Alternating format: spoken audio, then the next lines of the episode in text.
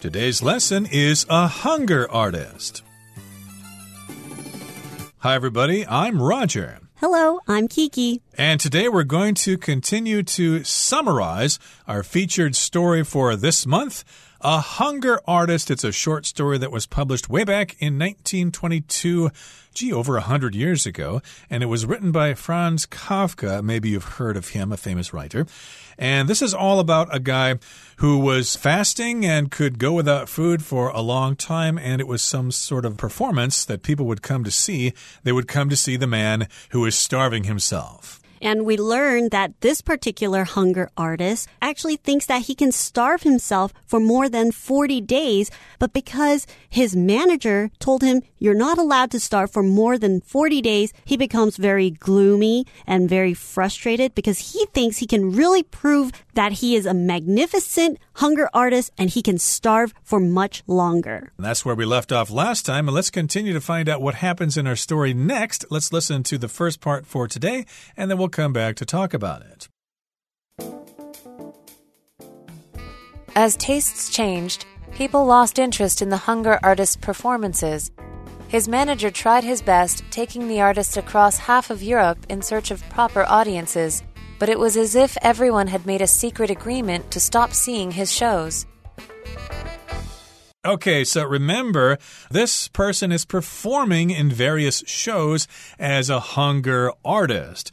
It's probably a traveling show with other attractions as well, maybe acrobats or freak shows or things like that. And of course, people go to those places to check things out, but tastes changed. Your taste, of course, is what you like. And sometimes people's tastes change as they do in society. And of course, restaurants come and go with new kinds of food because tastes change all the time. Tastes don't refer just to your sense of taste, it also refers to what exactly you like in terms of fashion or performance or whatever. So here it says, as tastes changed, people lost interest in the hunger artists' performances.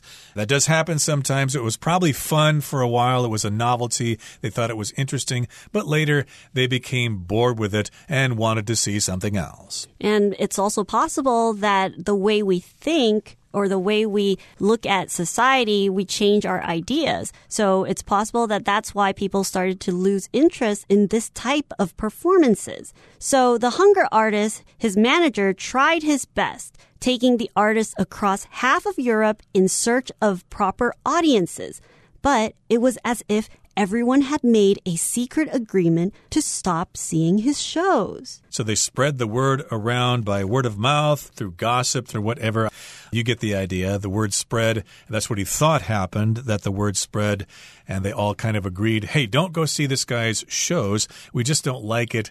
But that's not really what happened. Basically, what happened is people just lost interest. People get bored pretty quickly. And it's also possible everyone just thought that it's not proper to see somebody suffering this way. So it wasn't literally a secret agreement. Not everybody got together. You know, half of Europe didn't come together and say, let's stop watching his performance. Maybe everyone just decided that this was just not right. So it seemed like the crowd or the audiences just stopped going to see his shows naturally. Right. And I did want to mention again that audiences here refers to different groups in different places. You cannot refer to individual people in one audience as the audiences. The audience applauded at the end of the performance, I could say. And yes, it seemed to be that they all made a secret agreement in which they all decided not to go see his shows, but that's not what happened. Again, as I said, they probably just got really bored and wanted to see something else. Okay, that brings us to the end of the first part of our lesson for today. Let's listen now to the second part. Too old and too dedicated to his art to start a new career, the artist parted ways with his manager and found work with a circus. Hardly the main attraction, he was placed in a modest cage near the animals. Occasionally, someone would recognize him or find his self denial impressive, but far more frequently, people simply walked right by. Eventually, the hunger artist was forgotten about completely. Then one day, someone noticed the artist's cage, seemingly sitting empty. They removed the hay covering the floor to find him there, weak and nearly dead. With his last breath, he whispered an apology for wanting so badly to impress everyone. The truth, he confessed, was that he'd only fasted because he'd never found any food he liked eating. 大家好，首先看到第二部分，我们来介绍形容词 dedicated，它的意思是一心一意的、投入的或是热忱的。例如 ，Claire is a dedicated musician who practices several hours every day. Claire 是个很投入的音乐家，每天都练好几个小时。又或者说，The actor was so dedicated to his role that he stayed in character even between takes. 这位演员十分投入他的角色，就连拍摄空档都在扮演角色。另外，补充这个字的动词 dedicate，d e d i c a t e，dedicate，它的意思是 将点点点奉献给，或是将时间或是心力投入。致力于。举例来说，Tim dedicated his book to his wife.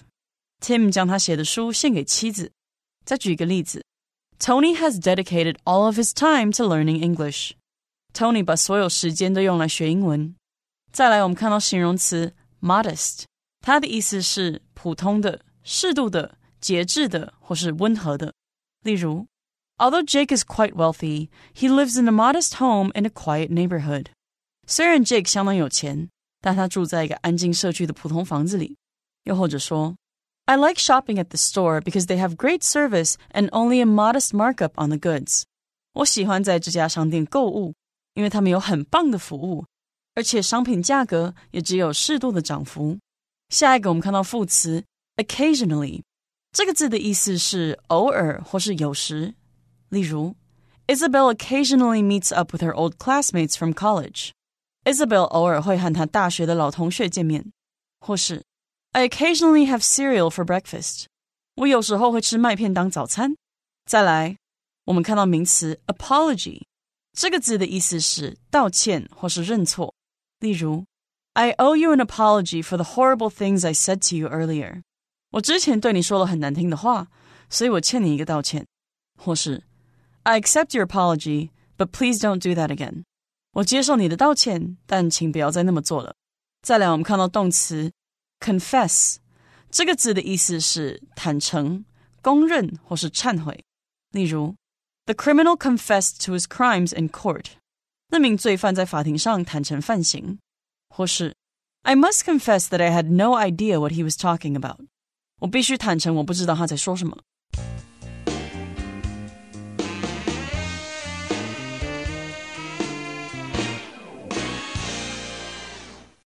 Okay, continuing with our summary here, it says too old and too dedicated to his art to start a new career. The artist parted ways with his manager and found work with a circus.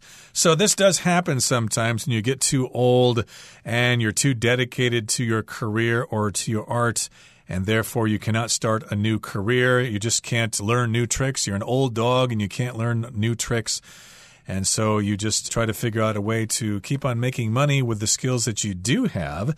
So he was very dedicated to his art. If you're dedicated to something, that means you are devoted to it. You don't want to give up. You're thinking about that thing only, and you're not going to accept any other ideas. You could be dedicated to the one you love, as it goes in that song by the Mamas and Papas, dedicated to the one I love. But in this particular case, he's dedicated to his art and just too old to start a new career. And it's also possible that his dedication to his art meant that he couldn't change his performance method to fit what society or the new audience wants to see from him. And also in the sentence, we have the verb phrase to part ways with someone. That means you kind of break up with them. You no longer have a business relationship with them. It could mean you're breaking up with your boyfriend or girlfriend as well. But in this particular case, as he parted ways with his manager, he said, Thank you for your service, but I don't need you anymore. I'm going to work independently now. And then the artist found a job with a circus. And I don't know if circuses still exist, but basically it's a performance, ma tuan, as you say in Chinese. And he joined a circus, and maybe he could entertain people with his fasting abilities that way. Hardly the main attraction, he was placed in a modest cage near the animals. So when he joined this circus, he was no longer the star of his own show. Because usually when you go to a circus, there's a lot of different acts like lion tamers, fire breathers, and even sword swallowing. So mm. there's a lot of things going on at the circus. That meant that the hunger artist, he was no longer as unique as everybody else. Right, so they let him work for the circus. They thought, okay, well, people aren't too interested in a starving person, but we'll still give you a job. We're not going to pay you very much. And uh, they gave him a modest cage near the animals. If something's modest, it's just very basic. It's not really special. It's not very attractive. And in this particular case, his cage was near the animals, which was probably not very nice because animals, of course, are very smelly, and he probably had to smell their manure all day long. And it probably didn't show that the circus had much respect for him as a performer. Exactly right. So, again, he was not the main attraction. He was set in a modest cage near the animals, and occasionally, or sometimes, someone would recognize him or find his self denial impressive, but far more frequently, people simply walked right by. So occasionally, once in a while, someone would recognize him. Hey, that's that guy who was at that show a couple of years ago who was fasting for 40 days. Pretty cool to see him again. And uh, they may have found his self denial impressive, but still, most people just walked right on by. Ah, I want to see something else. So now that they see that it wasn't that impressive, his performance isn't so impressive, they just moved on and walked right by. Eventually, the hunger artist was forgotten about completely. So, because his performance was just not interesting anymore, nobody was interested in seeing a starving, suffering person. That just wasn't as flashy of a performance as the fire breathers or the lion tamers. So, eventually, people just forgot about him, especially when he was put in such a modest cage near the animals. Exactly right. So, again, he did not go back to school and learn a new trade. He tried to continue to make money from being a fasting person or a hunger artist, but it wasn't paying off now. And then one day, someone noticed the artist's cage seemingly sitting empty. So, yes, indeed, most people were not paying particular attention to him.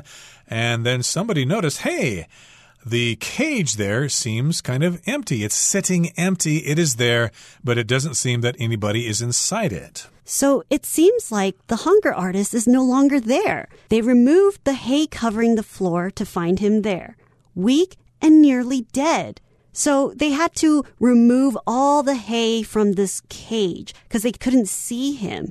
And then they finally found the hunger artist was just very weak and nearly dead. So at this point, he was probably so skinny and so small and weak that all the hay that covered him, he was probably under all this hay. That's why the cage looked very empty. And they had to remove all this hay in order to find him. And at this point, he was not in a good state. Exactly. So, of course, hay is just dried grass and uh, it covered the floor, but they moved the hay aside.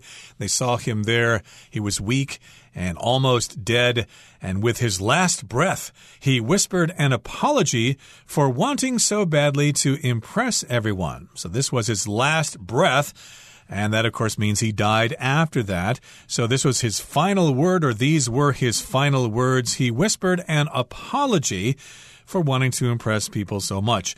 An apology, of course, is when you say you're sorry for something. The verb is to apologize, and then the actual words themselves are an apology. So whenever something happens in society, somebody calls someone a name or something, then the uh, politician or whatever may demand an apology.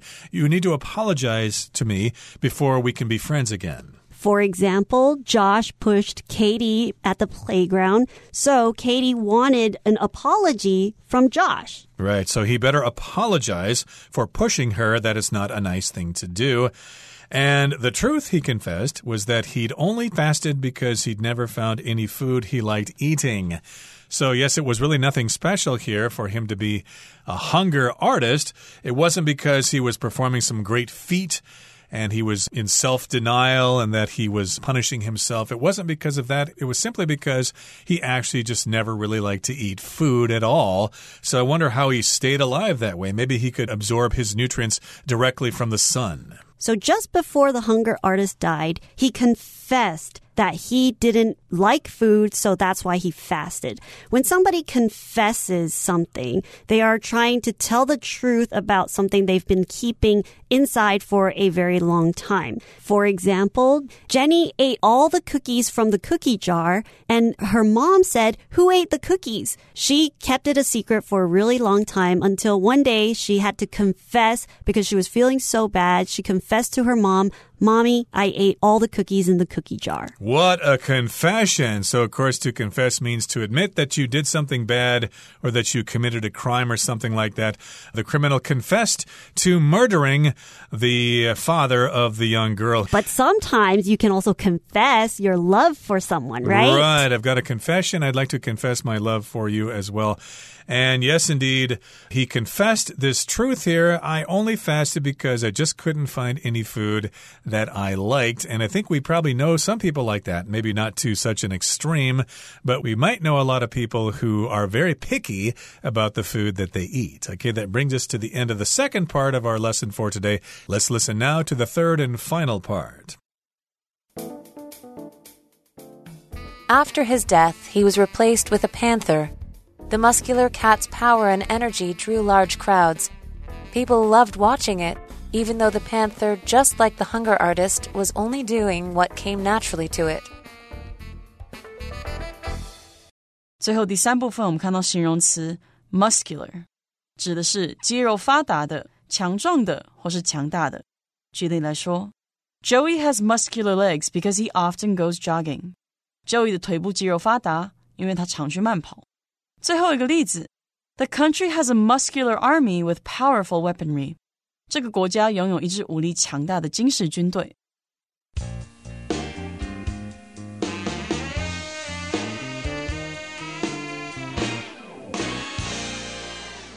Okay, so the hunger artist died, and after his death, he was replaced with a panther. That's a kind of cat. It's a large predatory animal, and they're quite magnificent. The muscular cat's power and energy drew large crowds, as well it should, because back then, of course, this was in the early 1900s and it wasn't so easy to see panthers in a zoo or something like that. So, this is a very muscular cat. It's got lots of muscles. It's very impressive. Of course, we've all heard about the Black Panther. And uh, in this particular case, this was a muscular cat. Its power and energy drew large crowds of people, and people loved watching it, even though the panther, just like the hunger artist, was only doing what came naturally to it.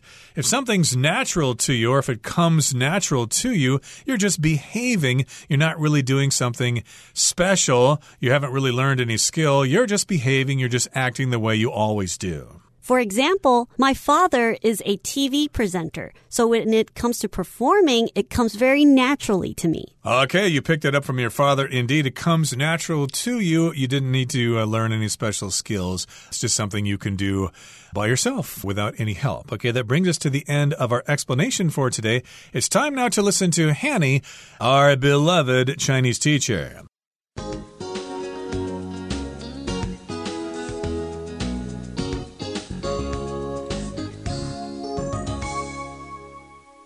各位同学，大家好，我是 Hanny。我们来看今天的文法重点。课文第一部分的第二句写道。他的经纪人竭尽所能，带着艺术家走遍半个欧洲，寻找适合的观众。但似乎所有人都达成了秘密协议，不再看他表演了。好，这边有几个重点。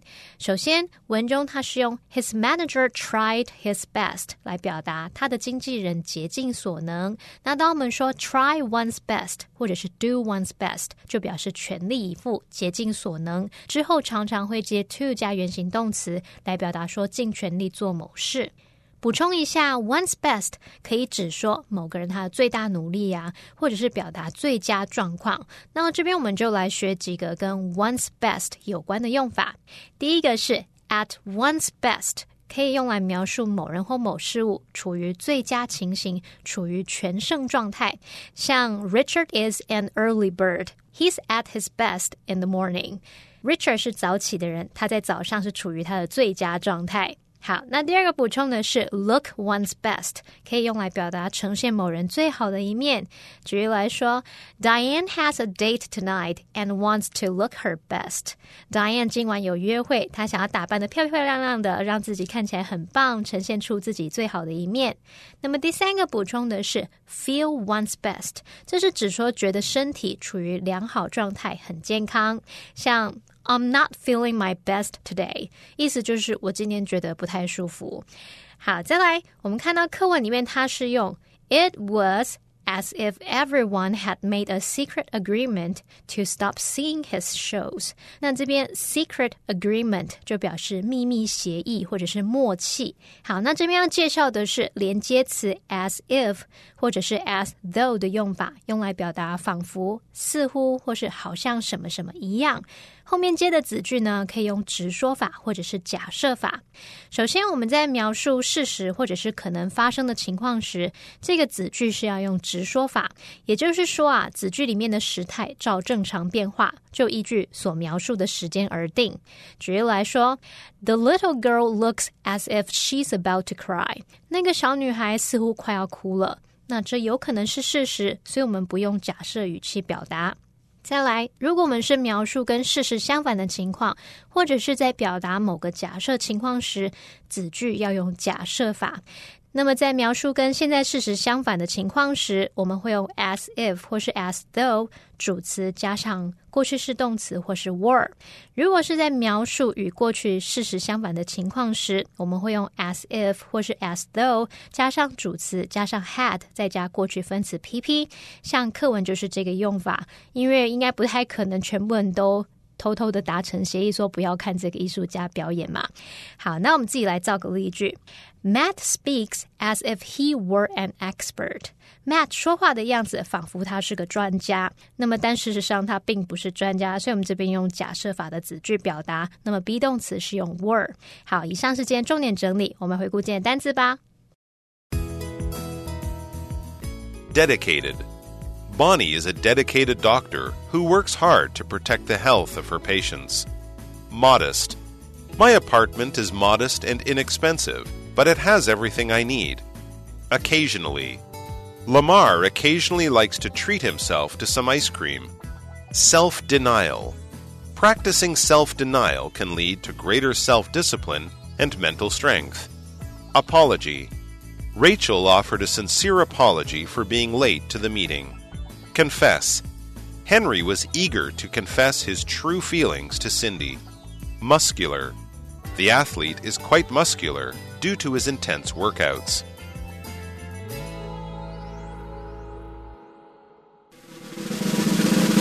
Discussion starter starts now.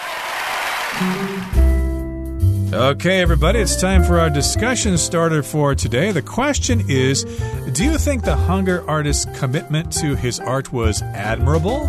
Why or why not? I do admire the artist for his commitment to his art, but I wished he was more committed to something else less harmful to himself, especially at the end when we find out that his reasoning for fasting or for starving himself wasn't even because of the performance, it was because he just didn't like food. Yeah, so I don't admire the artist's commitment to starving himself, considering that he never really learned any special skills. He was probably a lazy student and he rested on his laurels, thinking that he could just rely on this special skill that came natural to him to make a living, when, like the rest of us, he should have been studying hard in school. Well, that brings us to the end of another edition of our program, and please make sure you join us again next time. From all of us here, I am Roger. I am Kiki. See, See you, next time. time.